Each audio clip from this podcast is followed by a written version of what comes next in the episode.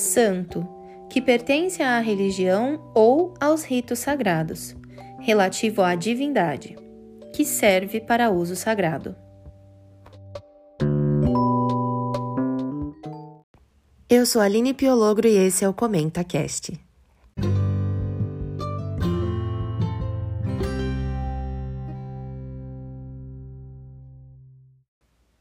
Hoje nós vamos de Bíblia. Se você tiver condições de parar o que você estiver fazendo, pegar a sua Bíblia e acompanhar comigo a leitura e o passo a passo aí, né, dos 11 passos para uma vida mais santa, eu acho que vai ser bem válido.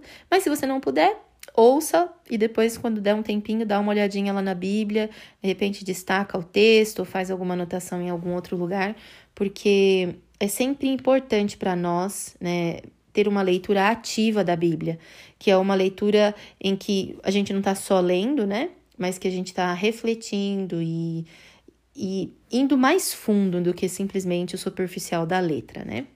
Então vamos lá. 1 Tessalonicenses, capítulo 5, verso, a partir do verso 14. Nós vamos ver então os 11 passos para uma vida espiritual, para uma vida mais santa, né, de forma geral, é, porque a gente entende que o ser humano é um todo, a gente não divide ele em espiritual, ou humano, ou carnal, ou etc. Nós somos um todo, então, para uma vida toda mais santa. É, Filipenses não, né? 1 Tessalonicenses, capítulo 5, verso 14 nós temos ali uma introduçãozinha, né? A gente, se você olhar para o capítulo como um todo, ou para a carta como um todo, você vai ver que Paulo está dando orientações, ou está fazendo comentários a respeito do que está acontecendo, do que deveria ser diferente, ou do que está bem. Nesse caso, são as orientações e instruções finais. Aí, lá no versículo 14, ele está dizendo para que você que está lendo, ou para a pessoa que está lendo, que vá aos irmãos, né, e faça, e aí tem tudo que tá ali. Porque nós vamos entender que a vida cristã, ela precisa ser ativa.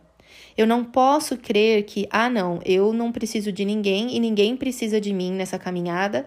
Eu sou autossuficiente, eu, a minha Bíblia e a minha oração é suficiente para que eu tenha tudo o que eu preciso na minha jornada cristã. E não é assim, porque a gente vê que Jesus mesmo disse, né? Amem a Deus sobre todas as coisas, mas também ao próximo como a vocês mesmos. Então a gente precisa dessa interação com os irmãos. Quando nós formos lendo cada um dos passos, a primeira pergunta que nós temos que fazer é: Sou eu esse tipo de pessoa? Porque se eu sou esse tipo de pessoa, outro irmão vai ter que vir e me despertar. Se não, eu tenho que procurar alguém, né, do meu ciclo de amizades ou ali da minha comunidade na igreja que precise né, ser despertado, que precise receber essa exortação.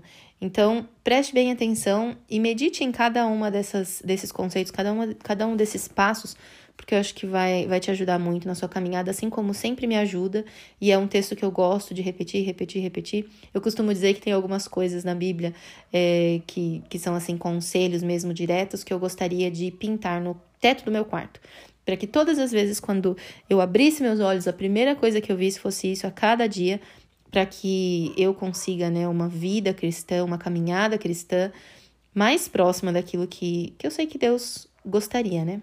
Mas vamos lá. 1 Tessalonicenses 5,14.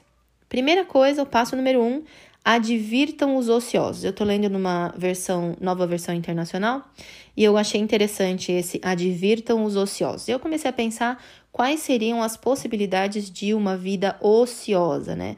Seja ela ociosa do trabalho, porque a Bíblia é bem enfática que aquele que não trabalha que não coma, porque precisa realmente o trabalho, o homem precisa de trabalho. O trabalho enobrece, né? Favorece aí o, o homem não somente para conquistar o seu sustento, mas que tenha a possibilidade de crescimento intelectual, independente do trabalho, mesmo que seja um trabalho braçal, sempre vai haver oportunidade de crescimento intelectual, físico, moral e etc.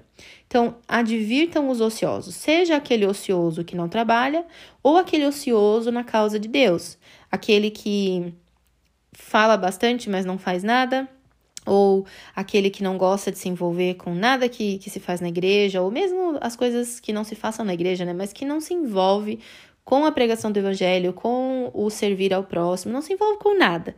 Então, advirtam, olha só, advirtam os ociosos, ou seja, vão lá e falem com eles. Confortem os, os desanimados. Passo número dois. Quantas pessoas estão desanimadas, principalmente agora, com tanta igreja online, com tanta coisa online? Quanta gente perdeu aquele, aquela vontade né, de continuar envolvido com os assuntos é, da igreja, ou mesmo com, com tudo aquilo que, que envolva é, atividades religiosas ou coisas do tipo. Então, confortem os desanimados, mas também podem ser desanimados das circunstâncias da vida mesmo, aquele que está depressivo, aquele que está enlutado, aquele que sei lá, né? Tantas tantas formas de desânimo que a gente pode encontrar hoje.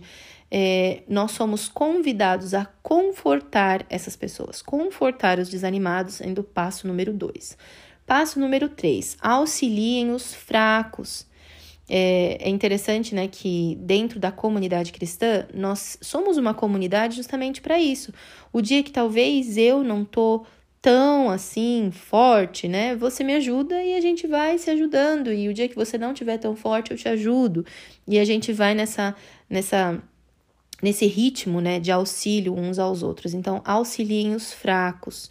E aí, quando penso em fracos, também são aquelas pessoas que caem em pecado facilmente.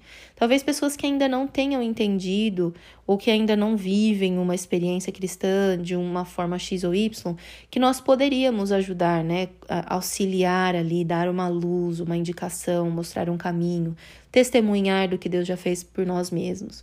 Enfim, mil e uma formas, mas a gente precisa auxiliar os fracos.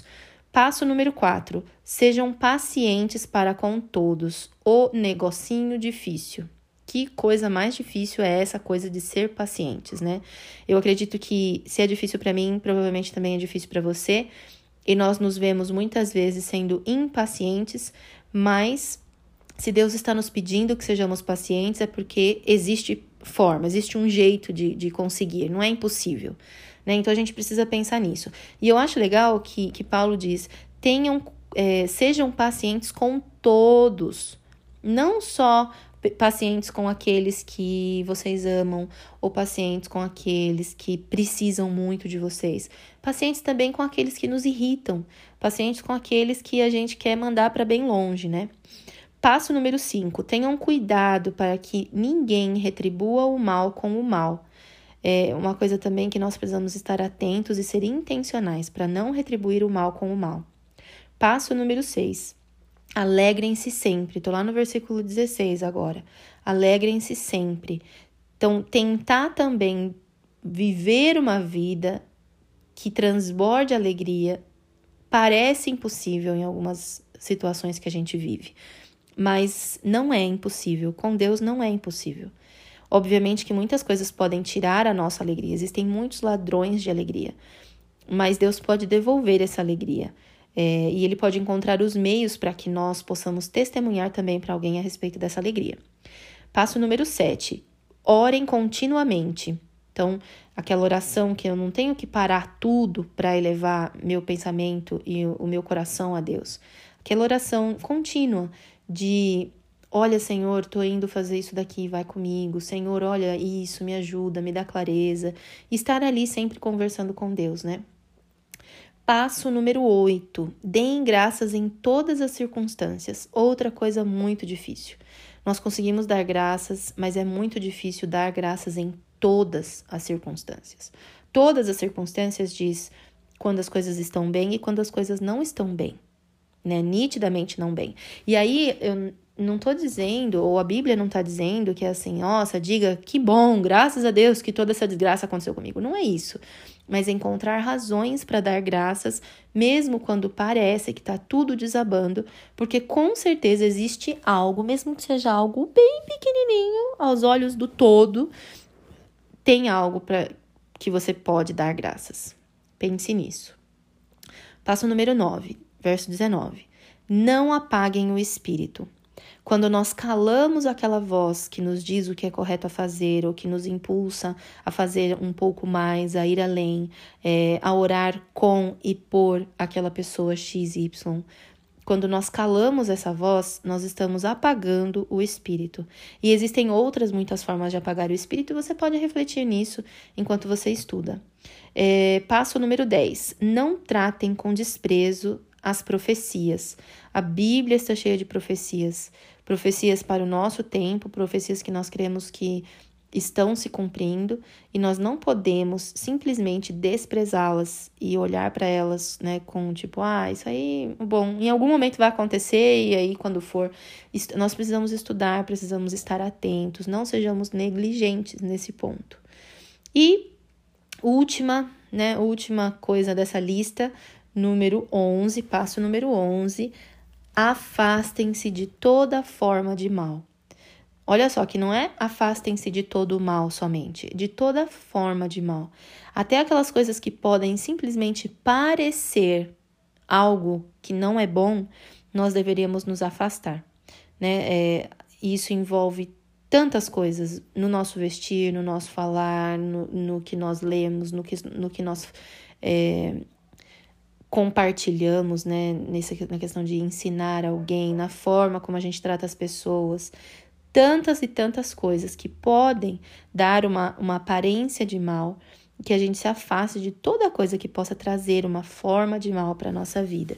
E aí, para terminar, eu achei legal o que está no verso 23, que o próprio Deus da paz o santifique inteiramente, que todo o espírito, a alma e o corpo de vocês sejam preservados irrepreensíveis na vinda do nosso Senhor Jesus Cristo. É isso, a gente conversa no próximo episódio. Tchau!